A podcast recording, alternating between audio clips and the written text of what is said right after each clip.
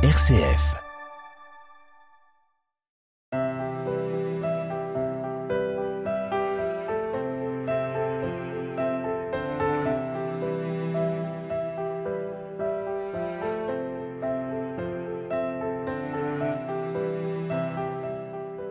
Ce jour-là, le soir venu, Jésus dit à ses disciples, Passons sur l'autre rive. Quittant la foule, ils emmenèrent Jésus, comme il était, dans la barque, et d'autres barques l'accompagnaient. Survient une violente tempête. Les vagues se jetaient sur la barque, si bien que déjà elle se remplissait. Lui dormait sur le coussin à l'arrière. Les disciples le réveillent et lui disent Maître, nous sommes perdus, cela ne te fait rien Réveillé, il menaça le vent et dit à la mer Silence, tais-toi.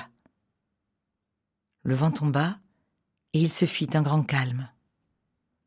Jésus leur dit Pourquoi êtes-vous si craintifs? N'avez-vous pas encore la foi? Saisis d'une grande crainte, ils se disaient entre eux Qui est-il donc celui-ci pour que même le vent et la mer lui obéissent?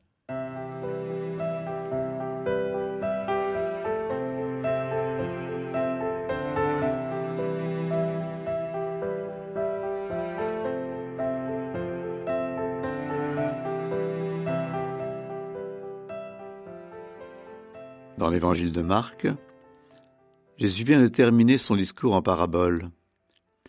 Il avait dit à ses disciples, C'est à vous qu'est donné le mystère du royaume de Dieu. Ils ont été favorisés par rapport aux foules. Maintenant, ils vont au contraire être mis à l'épreuve. Le soir est tombé lorsque Jésus leur demande de passer sur l'autre rive.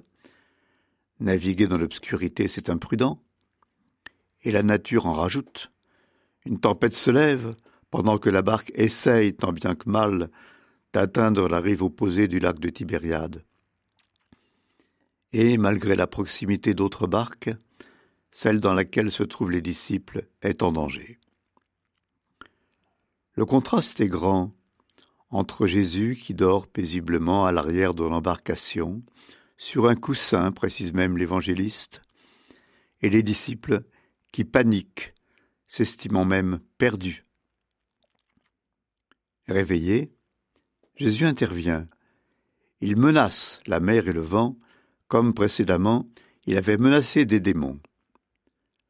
Le calme qui en résulte est tout à fait inattendu, car dans la tradition juive, Dieu seul est maître de la mer et des flots. D'où la question des disciples. Qui donc est-il? Jésus aurait-il donc les mêmes pouvoirs que Dieu? Dans le discours en parabole, la semence figurait la parole de Dieu. Dans la scène de la tempête apaisée, la barque figure l'Église, et les disciples sont les chrétiens. La barque est en danger.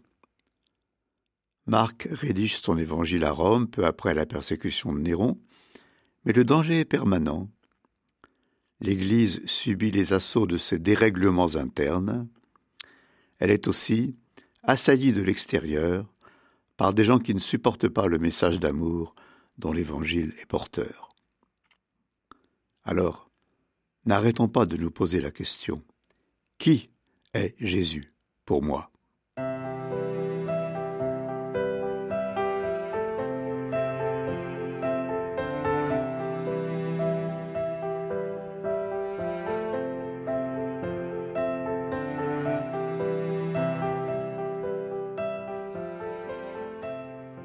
Notre Père qui es aux cieux, que ton nom soit sanctifié, que ton règne vienne, que ta volonté soit faite sur la terre comme au ciel.